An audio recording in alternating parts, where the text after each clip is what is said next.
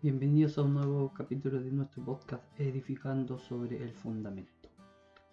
Hoy en el Éxodo, los jefes de los israelitas salen a quejarse con Faraón, ya que habían sido exigidos aún más de lo que los oprimían antes, debido a que Moisés anteriormente había hablado con el Faraón para que dejara ofrecer, salir a ofrecer sacrificio al pueblo de Israel. Esto lo vimos también en el capítulo anterior de nuestro programa.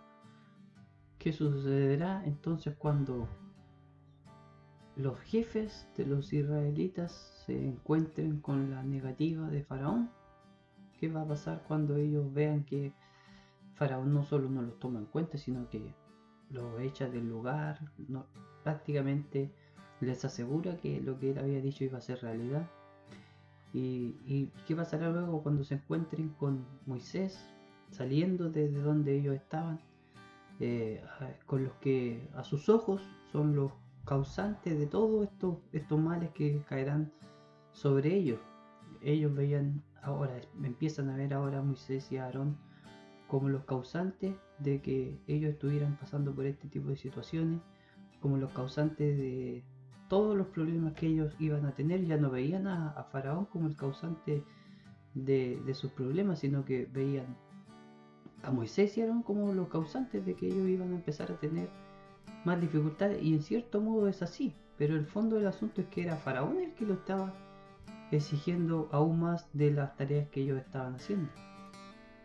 Por, eso en este episodio vamos a, a, ver estos encuentros y estas desesperanzas de, de los jefes de los israelitas que son, que son sufridas por ellos, que son sufridas eh, para también muestra de, de, lo que Dios podría haber hecho. Todo esto tiene un plan, esto que, esto que estamos viendo hoy día tiene el plan y está bajo el plan de, Dios. Veremos hoy día en este capítulo estos versículos, partiendo desde el versículo 15 del capítulo 5 del libro del Éxodo.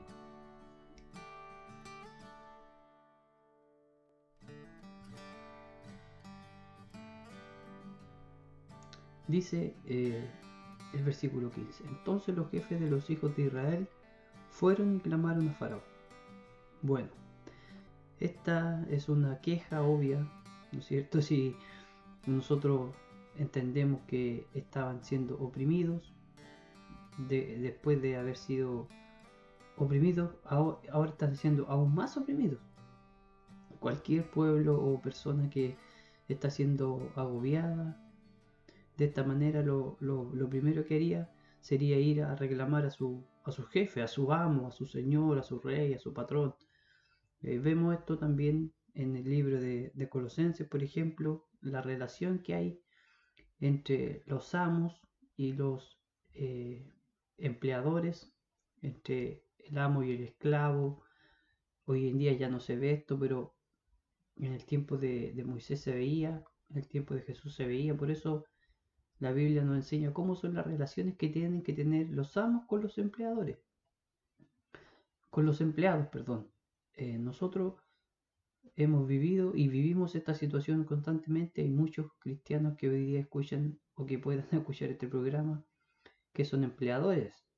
Y la recomendación que hace la palabra del Señor en cuanto a los empleadores, en Colosenses, por ejemplo, dice que los amos deben hacer lo justo y recto con vuestros siervos. Eso es lo que dice Colosense, que debemos hacer lo justo y lo recto con, los siervos, sabiendo vosotros que también tenéis a un amo en los cielos. Esta justicia que estaba eh, haciendo Faraón con el pueblo de Israel, en el extremo, por supuesto, lo estamos viendo hoy día, como son esclavizados, castigados, con azotes, con, fuerza, como lo vimos en el capítulo anterior. Pero también hay excesos dentro de eh, los jefes, dentro de una empresa donde hay un jefe que es cristiano y que no se da cuenta de que él también tiene un amo y que tiene que responder a él y tratar a sus eh, trabajadores con dignidad, tratar perdón, a sus trabajadores como dice el libro de Colosenses, con justicia. haciendo lo recto a los siervos, o en este caso, en este caso a los empleados. Nosotros somos responsables, los que tenemos algún grado de autoridad o los que tienen algún grado de autoridad dentro de alguna empresa, tenemos que ser responsables con nuestros trabajadores, dándole un trato justo, dándole eh, un trato recto, que sea de acuerdo a las leyes que nos rigen en, los distintos países, no exigiéndole más de lo que deberíamos exigirle, ni pidiéndole cosas que no, están en su contrato laboral, por ejemplo, o, exigiéndole cosas que no, son capaces de hacer o, por las cuales no fueron contratados. Eso es un trato injusto con los trabajadores, eso es un, trato no, no recto. Los empleadores tienen que tratar rectamente a sus empleados, sabiendo, como dice el libro de Colosense, que tenemos un amo en el cielo Miremos primero nosotros hacia arriba. Porque nuestro amo nos está mirando cómo nosotros nos comportamos como amos, cómo nosotros nos comportamos como patrones, cómo nosotros nos comportamos como personas que tienen a su cargo eh, diferentes eh, empresas o están a cargo en alguna empresa y tienen a trabajadores a su cargo.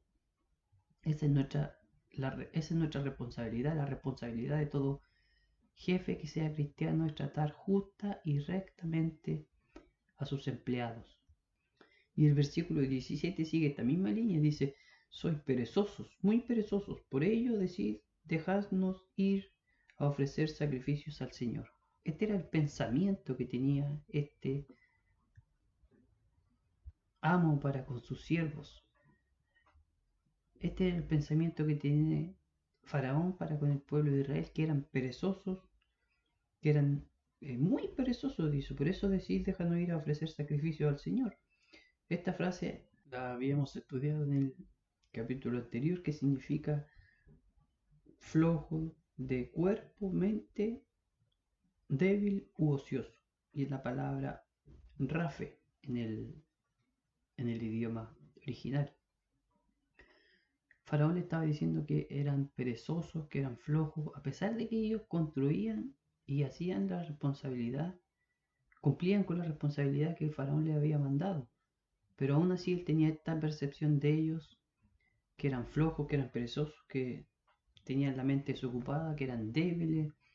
Bueno, lamentablemente así era el pensamiento de Faraón para con los hijos de Israel. Y ojalá también ojalá, perdón, eh, no sea este el pensamiento de algún amo que sea cristiano para con sus siervos, para con sus empleadores, que los mire de esta manera, tan despectivamente, tan, tan fuertemente, tenga tan mal concepto de aquellos que le están sirviendo a él, de aquellos que le están trabajando a él, de aquellos que hacen que él pueda también surgir, que el pensamiento de cada, en este caso, empleador sea un pensamiento positivo hacia sus empleados es lo que la palabra del Señor nos enseña, como lo, vimos en Colosenses. Es lo que Dios nos enseña, es como Dios quiere que nosotros tratemos a nuestros empleados. Y esto también, por supuesto, se ve dentro de la iglesia. Cuando hermanos tienen alguna autoridad, tienen algún cargo, tienen, son nombrados ancianos, oficiales, el nombre que usted quiera o el nombre que usted los vea en su congregación, ellos también tienen que tener una mirada más compasiva, eh, más benevolente con las personas que están en su cargo, con las personas de las cuales ellos van a responder, los que tienen menor, menor responsabilidad que ellos. El versículo 18 dice, no se os, no se os dará paja, sin embargo debéis entregar la misma cantidad de ladrillo. La promesa, por supuesto, o la amenaza, mejor dicho, de Faraón que había dicho contra Moisés ahora la repite y afirma. Simplemente eso. Ya a Moisés Faraón había hablado este mismo tema y le había dicho a Moisés que no iba a ceder en este punto, eh, sino que iba a doblegarle el trabajo. Su posición no cambió en para nada, absolutamente nada, se quedó fija. Fuera eh, quien fuera, por supuesto, a quien le fuera a reclamar, él no cambiaría de opinión. Como hemos visto también en, en versículos anteriores él endureció su corazón. Dios, eh, Dios dejó que el corazón de Faraón se endureciera y es así como va a seguir actuando de aquí en adelante, lo vamos a seguir viendo en este eh, programa, como Faraón cada vez se pone más y más y más y más terco y no deja que el pueblo de Israel eh, haga lo que Moisés le había pedido y eso va a tener sus serias consecuencias, por supuesto.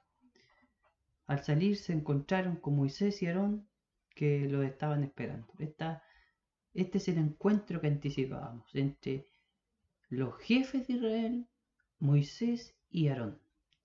Tienen un encuentro la salida eh, que nos hace pensar primero que Moisés lo estaba esperando, porque no es que ellos se lo hubiesen encontrado, dice que los estaba esperando. La actitud de Moisés era de, expectación. ¿Qué será lo que Faraón habrá, habrá dicho? ¿Cómo responderá? ¿Qué, eh, ¿qué, de, quizá, qué hubiera dicho? Quizá eh, quedaba alguna esperanza de que Faraón hubiese cambiado de idea, cambiara de opinión. Ellos estaban eh, ahí esperando que quizás Faraón hubiese dicho algo distinto, pero rápidamente la esperanza se fumaron y se encontraron con esta frase que les va a decir, les van a decir los que habían ido a conversar con Faraón, dice, mide el Señor entre sobre vosotros y os juzgue, pues nos habéis hecho odiosos a los ojos de Faraón. Salieron pero completamente defraudados, decepcionados, sobre todo con Moisés, que era el que les había prometido la liberación y que había hablado de que Faraón los dejaría salir pero se ven tan agobiados porque se dieron cuenta de que lo que Faraón le había dicho era gravísimo. no solo ya tenían que hacer el, ladrillo, sino que ahora también tenían que buscar la paja para el ladrillo y iba a ser en la misma cantidad de tiempo. O sea que ellos iban a ver absolutamente apremiados. Los jefes de Israel, los líderes de Israel critican, pelean contra los enviados de Dios apuntan contra ellos ya que ellos ven que estos son los causantes, como hemos dicho, de este nuevo gran problema en el que se estaban metiendo. Ven a Moisés y Aarón como los responsables. Dice que ellos le habían hecho, habían sido odiosos, abominables. En la mayoría de las traducciones dice abominables, que es la palabra toeba, abominación, asqueroso, cosa detestable, de mal olor. Esto es lo que ellos habían visto que habían sido mirados por Faraón. Así ellos creían que habían sido mirados por Faraón como personas detestables o Dios. Esto se ve, por ejemplo, en Génesis 43, 32, donde dice que los egipcios no comían con los eh, israelitas porque era una cosa para ellos inmunda era parte de su eh, sistema religioso que le impedía comer con los egipcios. Como los egipcios, ve, los, perdón, los judíos también ven en el cerdo una cosa abominable, algo que no es, no va de acuerdo a sus leyes, porque Dios se los prohíbe. Los egipcios también trataron de esta forma a los judíos, debido a que ellos tenían diferencias culturales, por decirlo de alguna manera, o sociales, o religiosas, mejor dicho. Eh, esto que no comieran con los judíos, que los trataran de abominables, es parte de la relación o del estatus que los egipcios creían tener sobre el pueblo de Israel.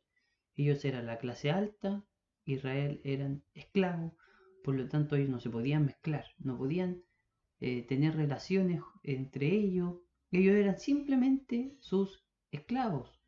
Por eso es que ahora lo hacía aún peor. Si habían ganado algo de respeto en estos años, esto de querer salir a ofrecer sacrificio al desierto había hecho que ellos se volvieran cosa aún más detestable de lo que ya eran para los, para los egipcios. Y también esto se ve, por supuesto, en la historia humana como como naciones tratan a otras naciones, a otros pueblos, de esta misma manera y terminan por aniquilar esos tipos de a, a esos pueblos. Esto será peor de lo que venía siendo si los israelitas estaban sufriendo con, con sus cargas pesadas, con el hacer ladrillos, con el tener que cumplir órdenes de, de, de los de Egipto, los líderes de egipcio, egipcios. Ahora iba a ser peor. No solo estaban diciéndole que tenían que hacer ladrillos, sino que ellos tenían que buscar la paja de los ladrillos y hacer la cantidad exacta que estaban haciendo antes. Era el doble de trabajo, quizás mucho más, en cuanto a tiempo y en cuanto a esfuerzo. Se vieron en problemas, se vieron apremiados y a quienes apuntaron directamente y con justa razón fue a Moisés y Aarón, quienes le habían prometido y quienes anteriormente habían ido a hablar con Faraón para que los dejara salir a ofrecer sacrificio. Quizá mirándolo desde nuestro punto de vista, quejarse contra Moisés, quejarse contra Aarón, no tiene mucho, eh, mucha razón porque vemos a lo largo de la historia como ellos fueron realmente los que eh, por medio de, eh, por mandato de Dios liberaron al pueblo de Israel. Pero en ese entonces Moisés había sido alguien que les había prometido que lo libraría. Y lo único que había logrado hasta este punto era que le doblegaran el trabajo. Entonces, con justa razón, los israelitas estaban reclamándole a Moisés. Puede ser falta de fe o puede ser que nosotros no nos hemos puesto en la circunstancia en donde estaban ellos, de agobio, de opresión, de trabajo duro, de esfuerzo, de, de castigo, y por eso es que ellos estaban reclamando.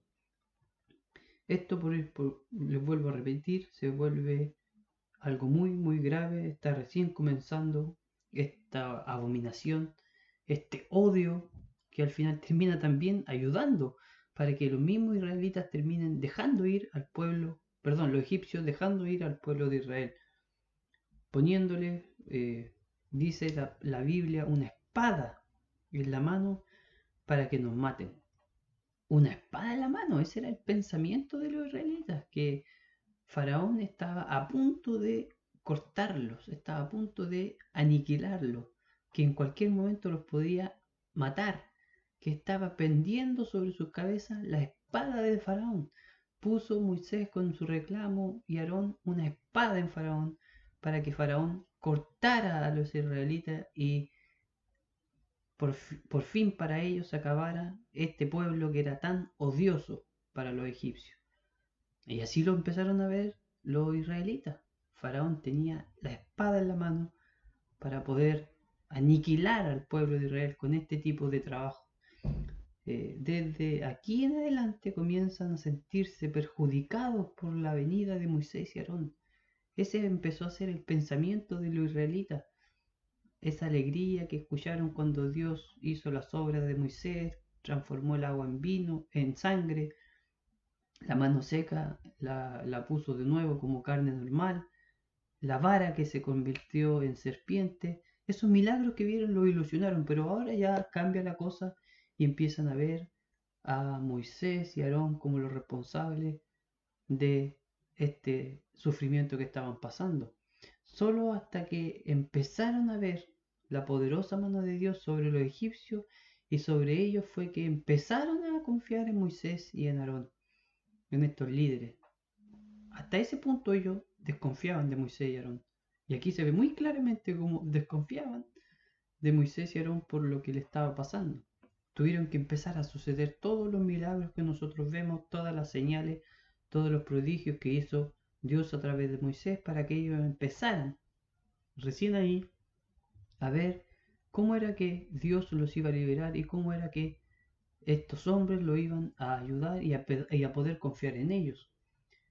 Entonces, dice la palabra del Señor en el, en el libro del Éxodo, se volvió Moisés al Señor y dijo, Oh Señor, ¿por qué has hecho mal a este pueblo? ¿Por qué me enviaste?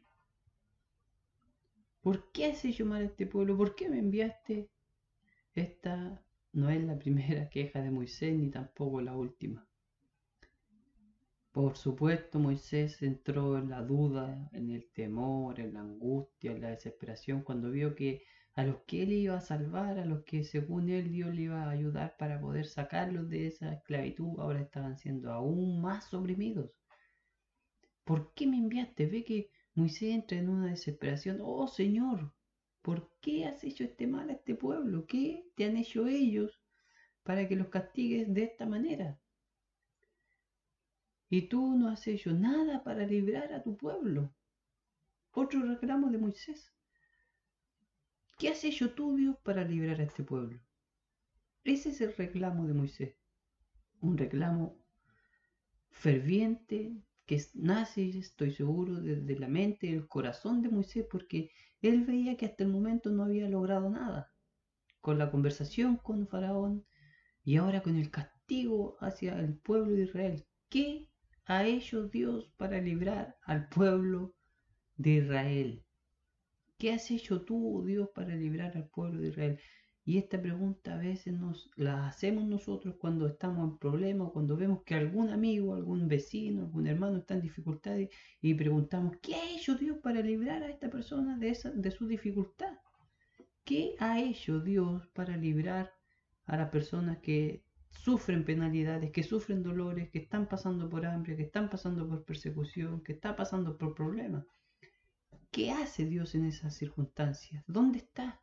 No se escucha su voz, no, no se ve su mano poderosa, no se ve una respuesta milagrosa, sino que vemos el, simplemente vemos el sufrimiento, el dolor, la angustia, la tristeza que están pasando. Y nos hemos preguntado nosotros también esa pregunta. ¿Qué has hecho tú, Dios, cuando estamos en esa circunstancia? Y Dios nos llama a nosotros, y hoy día la palabra del Señor nos hace que no es que nosotros siempre tengamos que ver inmediatamente la respuesta del Señor. No es así. No siempre es así. No siempre Dios responde inmediatamente. No siempre Dios va a hacer el milagro que esperamos inmediatamente. No siempre Dios va a responder nuestra súplica inmediatamente. A veces los silencios de Dios son más importantes que sus palabras. Y Dios espera que nosotros sigamos confiando en Él, sigamos confiando en su promesa, sigamos confiando en lo que nos dijo anteriormente y nos dice en su palabra. No te dejaré ni te desampararé yo estaré contigo, nada te faltará, yo no te faltaré, eh, te protegeré y la múltiple de promesas que Dios nos hace a través de su palabra. Este reclamo de Moisés con Dios es un reclamo que nace de Moisés, pero que Dios responde de una manera significativa. La respuesta del Señor es inmediatamente a la sugerencia de Moisés. Pero a veces nosotros creemos que Dios tiene que responder de esta manera a nosotros. ¿Por qué no vemos a Dios en ciertas circunstancias o a veces no vemos a Dios solucionar los problemas que deberían, debería Él solucionar según nuestro punto de vista? Pero Dios está ahí, siempre está ahí. Él no está de brazos cruzados, solamente mirando, sino que Él es un Dios activo y que está con nosotros en los momentos de dificultad. No siempre nos responde, no siempre actúa de esa manera, pero Él está ahí. Él ha visto la aflicción de Israel, Él ha visto la aflicción de su pueblo, sabe lo que está pasando, sabe cuáles son las dificultades que está viviendo y Él va a actuar. En su momento Él va a actuar. En su momento eh, Él está observando. Dios está aquí observando, tiene puesto sus ojos sobre su pueblo. Nada ha salido de su control, lo volvemos a repetir. Nada de lo que le pasa al pueblo de Israel en estas circunstancias ha salido del control de Dios. Pero Él deja que esto suceda. Deja que las cosas y los hechos a la vista de los hombres parezcan que se descontrolan, que pierden el sentido o que realmente no está bien. Pero siempre hay con Dios un pero. Cuando hablamos de Dios siempre hay un pero. Pero Dios respondió a Moisés. Pero Dios respondió las quejas del pueblo de Israel y terminó en el Éxodo. Por eso este libro se llama el Éxodo. porque te respondió estas peticiones, respondió la voz de Moisés, respondió a las quejas de los israelitas, respondió a las quejas del pueblo o de los líderes de Israel con mano fuerte, con poder. Él responde a la oración de Moisés.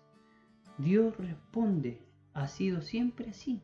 Siempre Dios ha respondido eh, no siempre en el tiempo, en el momento que nosotros hemos querido, pero siempre Él ha respondido. Eh, he ido avanzando en este estudio de este magnífico libro y he observado que Dios siempre aparece justo en el momento exacto. Ni antes ni después. En el momento exacto en que tiene que aparecer, Dios aparece ni antes ni después, exactamente en el momento en que debía aparecer, en el que debía actuar, en el momento en que debía responder, aparece Dios como una especie de superhéroe, guardando obviamente las proporciones. Pero aquí está, ahí está, ahí estuvo y ahí seguirá estando. Él aparece en el momento exacto, obra el momento exacto. Él no tarda, Él no se desespera, Él no se apura, sino que cuando es necesario Él responde la oración, cuando es necesario actúa, cuando es necesario manda las plagas, cuando es necesario instaura las leyes, cuando es necesario instaura, instaura la Pascua, cuando es necesario, cuando es el tiempo exacto, Dios obra y Dios responde. Ni antes ni después, sino que sus tiempos son siempre perfectos y nosotros como cristianos debemos entender eso que a nuestras oraciones, a nuestras peticiones, Dios, no siempre va a responder exactamente en el momento que nosotros esperamos. Dios tiene sus tiempos y no son los nuestros. Mis pensamientos, dice el libro de Isaías, no son sus pensamientos, ni mis tiempos son sus tiempos. Dios responde a su tiempo, a su eh, perfección, a su perfecta y buena voluntad. Solamente nosotros tenemos que entender que nada ha salido del control de la mano de Dios. Nada, absolutamente nada sale del control de la mano de Dios. Eso tenemos que tenerlo claro y tener la, la fe. La fe suficiente para entender y creer esto. Que Dios bendiga a todos los auditores de este programa y podamos, podamos entender que Dios responde nuestras oraciones. En el próximo capítulo vamos a ver cuál fue la respuesta de Dios, cuál fue eh, el asunto que Dios le trató con Moisés, cómo responde a esta petición tan desesperada de Moisés y cómo también nos puede responder a cada uno de nosotros en nuestras. Que Dios los bendiga.